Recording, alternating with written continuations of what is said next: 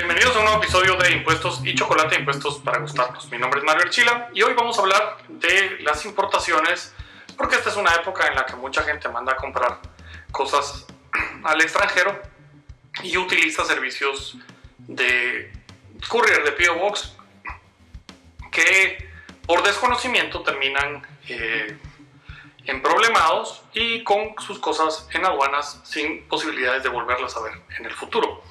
Así que vamos a hablar de cómo se hacen las importaciones y qué son lo que les afecta tributariamente hablando. Mientras tanto, suscríbase, dele clic a la campanita y pásele este video y cualquier otro a sus contactos, especialmente aquellos que dicen que van a eh, mandar a traer o que mandaron a traer regalos al extranjero usando un servicio de P.O. Box.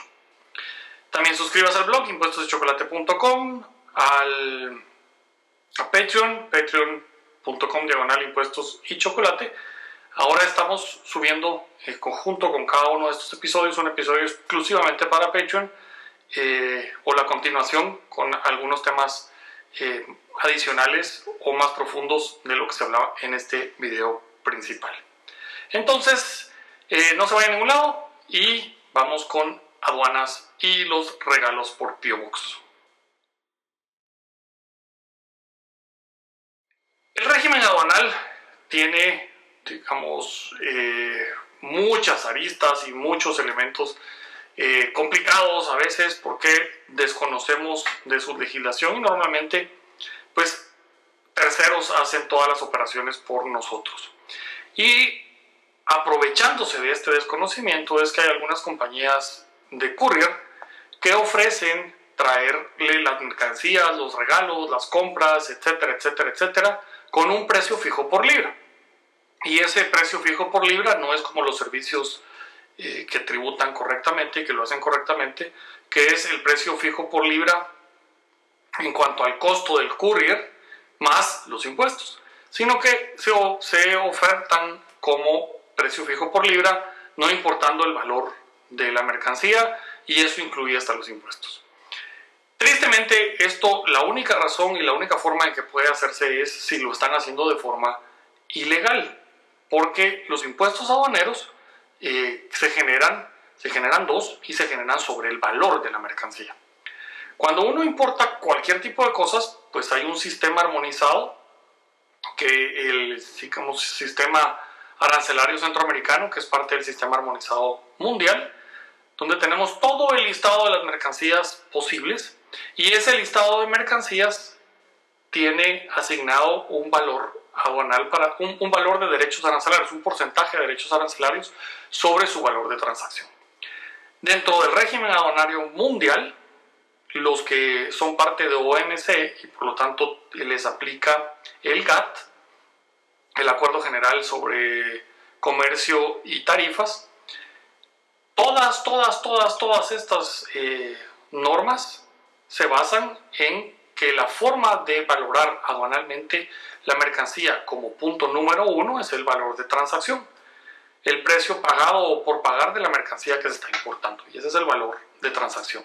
Y sobre este valor de transacción se cobra el derecho arancelario de la importación. Si bien la mayoría de los derechos arancelarios en el mundo tienden a cero, si hay algunos que todavía tienen, eh, y es aquí es por regiones, Centroamérica tiene, digamos, el arancel unificado para Centroamérica, y tienen eh, ciertas partidas arancelarias que tienen un arancel de 5, de 10 o de 15%, y en algunos casos, por situaciones particulares, de mucho más.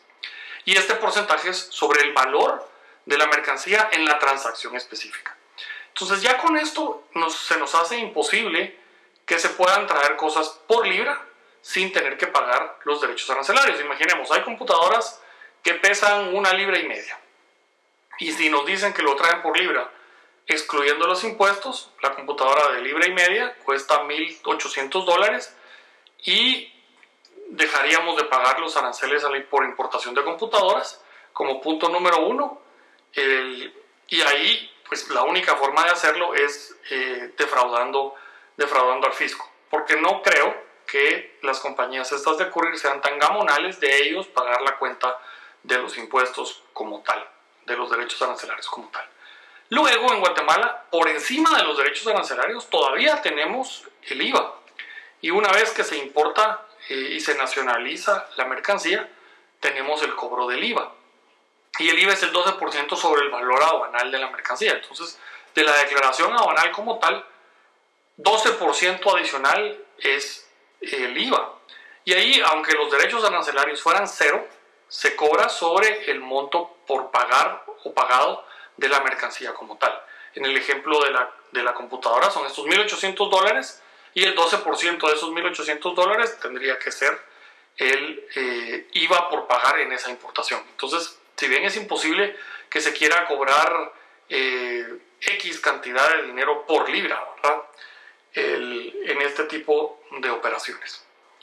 También recordemos que dentro de los diferentes eh, obligaciones aduanales como tal, eh, si bien los derechos arancelarios y el IVA le corresponde pagar al importador, y en este caso es eh, una compañía de courier, de todos modos tienen que tener el dinero disponible. O sea que si bien es obligación de ellos, el, ¿qué pasaría y qué va a pasar con esa acumulación? Pudiéramos especular que en algunos casos pues hacen un cálculo de probabilidades sobre cuánto entraría eh, por debajo del precio que están cobrando por libra y sobre ese precio por libra todo el dinero que les está sobrando lo usan para pagar el, resto. Sin embargo, no creo que esto sea, sea el caso porque de nuevo tendríamos esas eh, diferencias entre mercancías como una computadora, una cámara, eh, un, celular de alta gama, etcétera, que pesan muy poco, pero causarían impuestos muy, muy altos. Y en este tipo de cosas, computadoras y demás, eh, los aranceles no son cero. Entonces, estamos hablando de arancel más IVA, que sí es eh, un monto importante al final. También vale recordar que si salen de viaje y regresan con compras, tienen que verificar que lo que traen en su maleta para decir que no tienen obligación de pagar impuestos está dentro del listado de lo que se considera equipaje. Por eso revisen muy bien la declaración de aduanas que trae la parte de atrás porque el no declarar eh, en aduanas y que sean sujetos a una revisión y, luego ahí en, el aeropuerto o las fronteras terrestres les va a causar el pago de los impuestos, pero también les va a causar un problema eh, si estos montos que están dejando de pagar de impuestos exceden 3 mil dólares, ya es un problema penal por eh, contrabando defraudación aduanera. Entonces hay que tener cuidado si viajan. También es importante si salen eh, del país, la exención de 500 dólares de mercancía libre de impuestos por reingresar al país aplica después de haber estado 72 horas fuera de Guatemala. Si viajan y solo están un número de horas inferior a las 72 horas, no les aplica los 500 dólares de mercancías exentas. Entonces, siempre tienen el equipaje, que es la definición que nos trae la ley. Hay un video sobre el equipaje como tal, que se los voy a dejar arriba para que puedan ingresar y ver el, se considera equipaje. Y luego sobre el equipaje tenemos derecho a ingresar al país 500 dólares de mercancías que deberían de pagar exentos. Ahora, esos 500 dólares solo aplican si estuvimos tres días fuera de Guatemala, las 72 horas eh, que marca la ley para considerar que nos aplica esa exención. Y no, no, es, eh, no, es negociable las 72 horas como tal.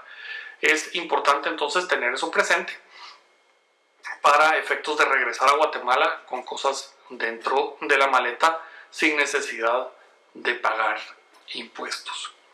El, también hay que tener en cuenta que las mercancías que se tienen en las declaraciones aduanales cuando son importaciones eh, profesionales, digámoslo así, no las que vienen en la maleta con uno, etcétera, etcétera, aunque sí aplica y hay que buscarle a cada uno de los, de los eh, objetos de las mercancías que uno está importando. El, el inciso arancelario correspondiente que ese es el numerito de 10 dígitos que se tiene en Guatemala, eh, hay que considerar que cuando se hacen las importaciones, eh, ya para efectos de mercancías a las cuales uno está, uno está negociando o uno está comercializando en el país, hay que hacer esta calificación de manera eh, correcta y a veces es complicado hacerlo. La administración de aduanas, o sea, SAT del lado de la Intendencia de Aduanas, está haciendo muchísimos ajustes a clasificaciones. Eh, la mayoría de los que he visto en los últimos meses es una, hace una clasificación incorrecta y utiliza un procedimiento incorrecto. Entonces, tengan cuidado si, están, si se dedican a la importación o conocen gente que se dedica a la importación, dígale que tengan cuidado porque en los procedimientos están cayendo en, procedimientos erróneos, pero por desconocimiento muchas veces y otras porque los montos de ajuste son muy pequeños, eh, simple y sencillamente se acepta el ajuste que la administración está haciendo y ahí se deja. El problema es que esto nos da el ajuste, nos da la posibilidad de que todas las importaciones que se hicieron antes de la fecha en la que se aceptó el ajuste, las eh, vuelva, las ajuste la administración tributaria ya de manera posterior, eh, porque se aceptó la clasificación que se le hizo. Con el valor es muchísimo peor, porque la primera importación que se hace y uno acepta el valor de la mercancía que ellos están diciendo, por muy poquito impuesto que sea, afecta el futuro. Y eh, ellos van a poder decir que las siguientes declaraciones son incorrectas si el valor es menor, porque tienen una importación del mismo importador por el mismo producto con un valor superior. Y entonces hay que tener cuidado, aunque los valores sean pequeños, vale la pena discutirlos para evitar los impactos que se pueda tener hacia adelante o hacia atrás en el tiempo.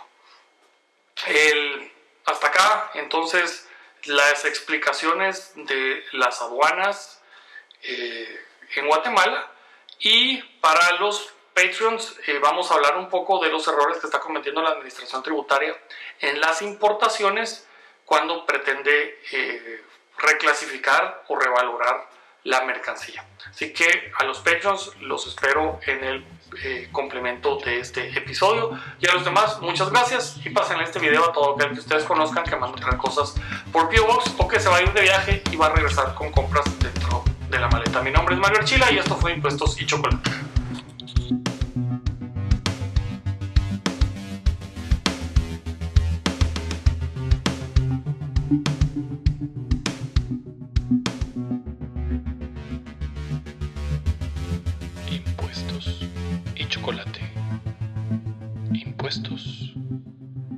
Para que nos degustemos.